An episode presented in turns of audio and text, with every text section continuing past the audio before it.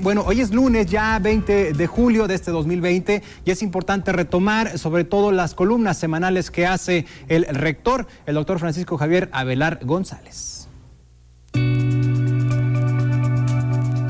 Cualquier cambio social positivo y cualquier lucha por la justicia tiene que darse desde el pleno respeto a la libertad y la pluralidad del pensamiento, así como desde la libertad de expresión, siempre que ésta se conduzca en apego a la verdad y el respeto hacia las y los demás.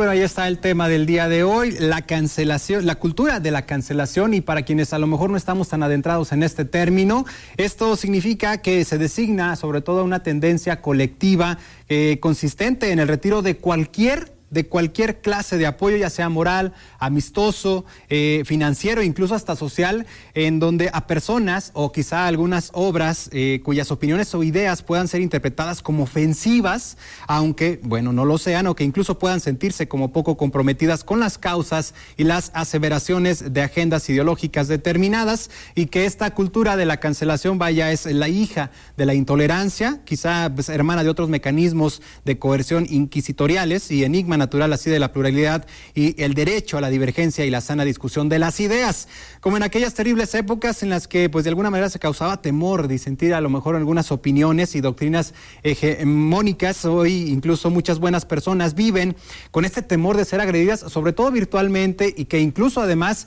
canceladas de esta manera virtual, que personas de intenciones nobles con la aspiración a construir un mundo más justo y que por esa misma aspiración pues rechazan dogmatismos, maniqueísmos, exageraciones y adoctrinamientos ideológicos. Ellas y ellos, por supuesto, comienzan a ver eh, con sorpresa el fortalecimiento de esta subcultura de la cancelación, cuyos logros eh, casi se reducen al boicot de obras artísticas o al escarnio público y el castigo social contra gente que cometió el crimen de mostrar desacuerdos lingüísticos, también desacuerdos argumentativos, filosóficos o científicos con, de alguna manera, los nuevos eh, vigilantes de la corrección política. Por fortuna, pues esta nueva moda aquí en México no ha llegado, vaya, o tarda mucho en llegar, eh, en donde pues tenemos todavía la oportunidad de escarmentar en cabeza ajena cualquier cambio social positivo y también cualquier lucha por la justicia que tiene que darse desde el pleno respeto a la libertad y también la pluralidad del pensamiento, así